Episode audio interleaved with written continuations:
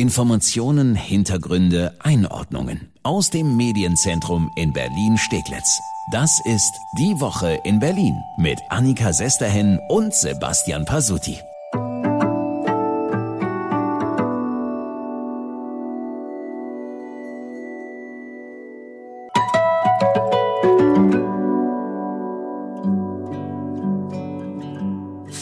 Wochen lang haben die Pflegekräfte gestreikt und jetzt gibt's endlich eine Einigung. Allerdings erstmal nur bei einem der drei Klinikstreits. Die Gewerkschaft Verdi hat sich mit der Charité geeinigt. Aber erstmal Hallo und herzlich willkommen bei unserem Podcast Die Woche in Berlin. Immer freitags fassen wir zusammen, was Berlin aktuell bewegt.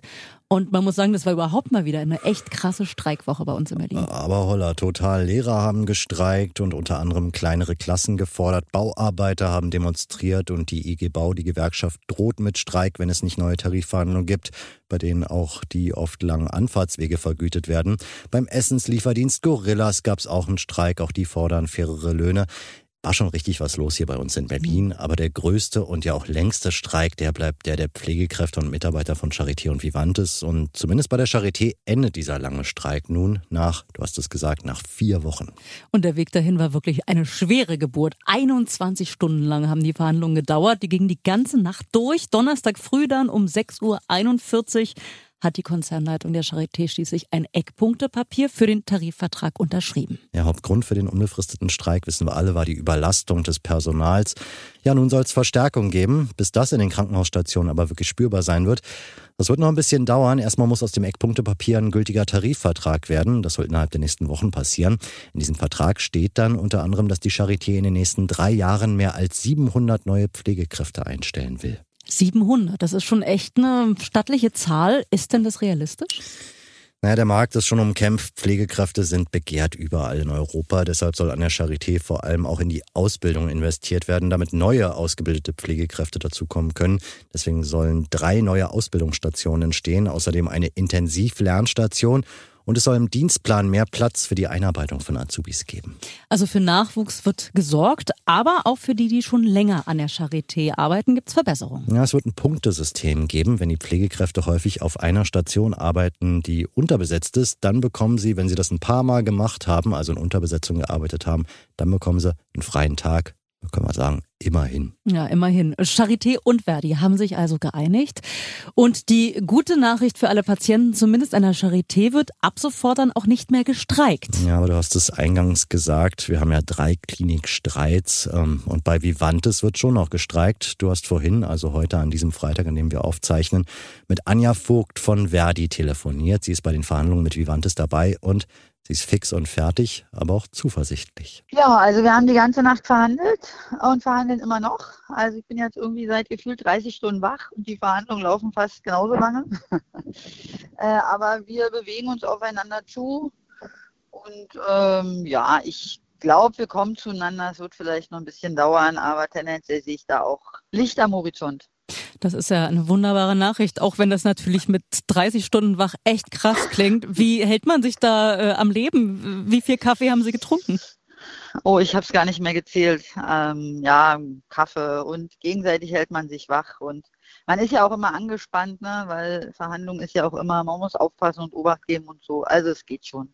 Jetzt ist ja in dem Eckpunktevertrag bei der Charité äh, auch unter anderem festgelegt, dass 700 neue Pflegekräfte über drei Jahre Stück für Stück eingestellt werden sollen und auch in die Ausbildung investiert wird und so. Ist sowas Ähnliches denn bei Vivantes auch in Sicht? Am Ende muss, muss sowas kommen, weil sie müssen halt Personal aufbauen. Es fehlt an allen Ecken und Enden und ähm, ja, sie müssen Sie müssen jetzt in Personal investieren. Ähm, es hilft ja alles nicht. Die Situation ist so schlecht. Ähm, Kollegen arbeiten so äh, in Unterbesetzung, da muss was passieren. Was sagen Sie, wie lange dauert das noch?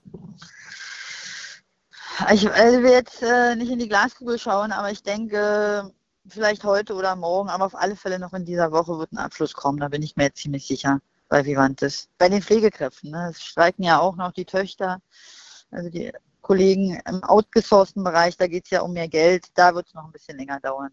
Aber klingt gut, ne? Eine Lösung ist laut Verdi also in Sicht und damit auch endlich eine Besserung für die völlig überlasteten Pflegekräfte. Wir drücken fest die Daumen, dass der Streik auch bei Vivantes nun bald endet und die Pflegekräfte endlich wieder einfach das machen können, was sie eh die ganze Zeit eigentlich nur wollen, nämlich mit Würde und vor allen Dingen mit genug Zeit für jeden Einzelnen die Patienten versorgen.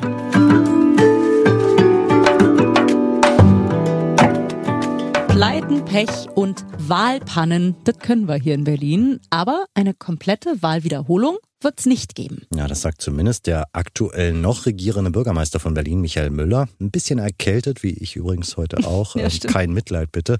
Ja, er war ein bisschen erkältet heute an diesem Freitagvormittag, an dem wir den Podcast aufzeichnen.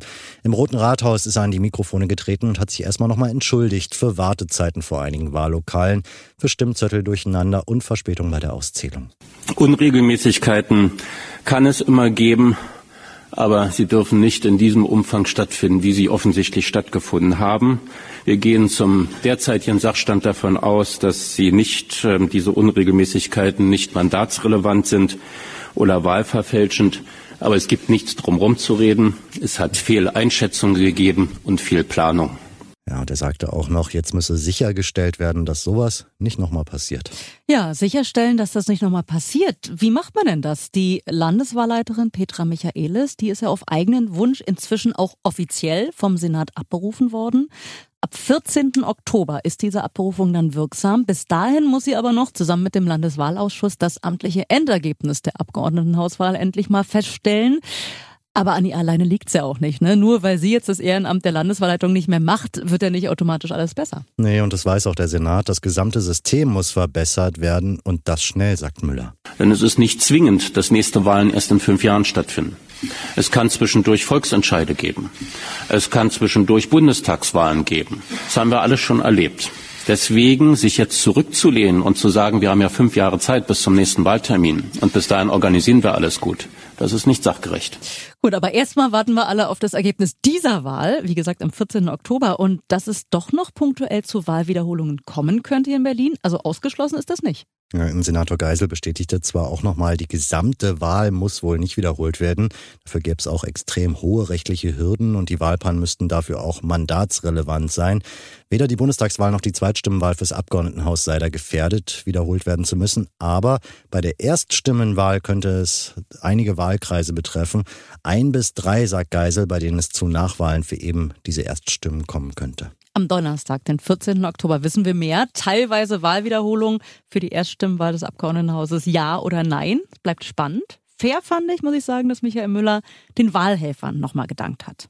Ich betone auch an dieser Stelle, dass es nicht darum geht, den Wahlhelferinnen und Wahlhelfern vor Ort irgendwie Schuld zu geben sondern im Gegenteil. Wir sind sehr dankbar dafür, dass so viele sich gemeldet haben und diese Aufgabe mit übernommen haben. Deutlich mehr, Tausende mehr, als es sonst bei Wahlen sind. Das ist jetzt schon so ein bisschen Fishing for Compliments, dass du den Ton abspielst, ne, wenn man selber Wahlhelferin war.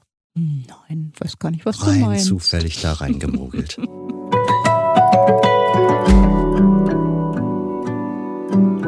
Flickenteppich aus verschiedenen Regeln und Regeln, die sich teilweise widersprechen. Wir erinnern uns alle, glaube ich, noch sehr gut, wie chaotisch das zu Beginn der Pandemie war, bis sich mal geeinigt wurde, wo nun eigentlich was gilt und was nicht. Und die allgemeine Verwirrung, äh, sie geht schon wieder los. Ja, es geht um die Maskenpflicht an Berlins Grundschulen. Erst seit einer knappen Woche gilt das, dass Grundschüler im Unterricht keine Maske mehr tragen müssen. Kritik daran gab es schon vorher, vor allem von besorgten Eltern. Darum ging es auch in unserer letzten Podcast-Folge. Da haben wir unter anderem mit Katrin Rönnecke von einer Elterninitiative gesprochen. Im Hinblick auf die Delta-Variante hätte sie die Maskenpflicht gerne noch weiter an den Schulen gesehen. Am liebsten, bis der Impfstoff für Kinder zwischen fünf und elf Jahren zugelassen ist. Es sind nur noch ein paar Wochen. Wir haben von BioNTech Pfizer gerade gehört. Sie sind bald soweit. Im Oktober äh, bringen wir das Ding äh, durch die Prüfung. Das wäre dann auch ein bisschen für die Katz, dass sie jetzt bis hier so gut durchgehalten haben und dann geben wir auf. Ja, und jetzt hat sich das Robert-Koch-Institut zu dem Thema gemeldet. Ja, das RKI schlägt sich da klar auf die Seite der besorgten Eltern. Institutsleiter Lothar Wieler schaut ja besorgt auf die Herbst- und Wintersaison, wenn es draußen kälter wird und nicht mehr ganz so oft gelüftet wird. Er geht davon aus, dass die Ansteckungszahlen dann in Innenräumen wieder steigen und vor allem die möglichen Spätfolgen einer Covid-19-Erkrankung machen ihm ja mit Blick auf die Grundschüler ohne Maske Sorgen. Da werden in Kürze auch Daten publiziert werden, die belegen, dass eben bei Kindern auch Long-Covid vorkommen kann. Und deshalb sind wir nach wie vor der Ansicht, dass wir Kinder zu schützen haben. Wobei wir sagen müssen, er versteht durchaus, dass das Wegfallen der Maskenpflicht für viele Schüler wie eine Befreiung empfunden wird. Die haben jetzt wirklich im letzten Jahr gerade ja auch eine Menge einstecken müssen, durch, äh, dadurch, dass Schulen und Kitas geschlossen werden müssen, mit all den Folgen. Wir wollen, dass Schulen und Kitas aufbleiben, aber bitte unter Beibehaltung von Schutzmaßnahmen. Ja, und nu? Vom Senat ist es ja beschlossene Sache. Es gilt ja nun auch bereits seit einer Woche. Ja, das RKI gibt ja immer Empfehlungen raus. Ein logischer Schritt wäre jetzt gewesen, die RKI-Empfehlung nach der Entscheidung des Senats anzupassen. Genau das machen die aber nicht. Bis Frühjahr 22, also nächstes Jahr, möchte das Robert-Koch-Institut seine Empfehlung, Maske weiterzutragen, für Grundschulen und Kitas und auch für Pflege- und Altenheime beibehalten. Die Last der Entscheidung liegt also mal wieder ja, allein bei den Eltern, wie so häufig in der Pandemie. Mhm.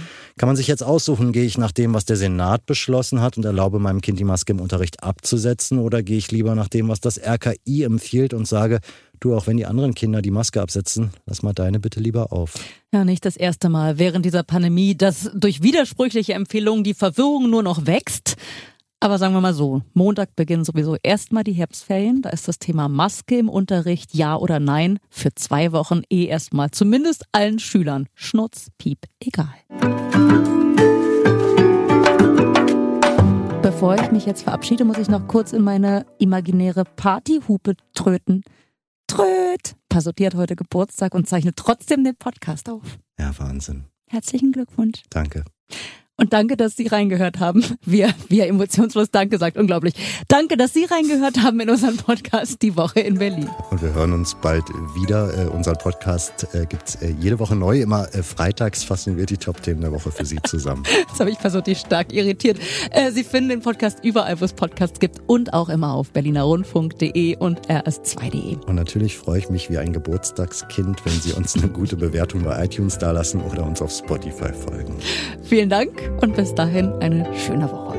Tröd.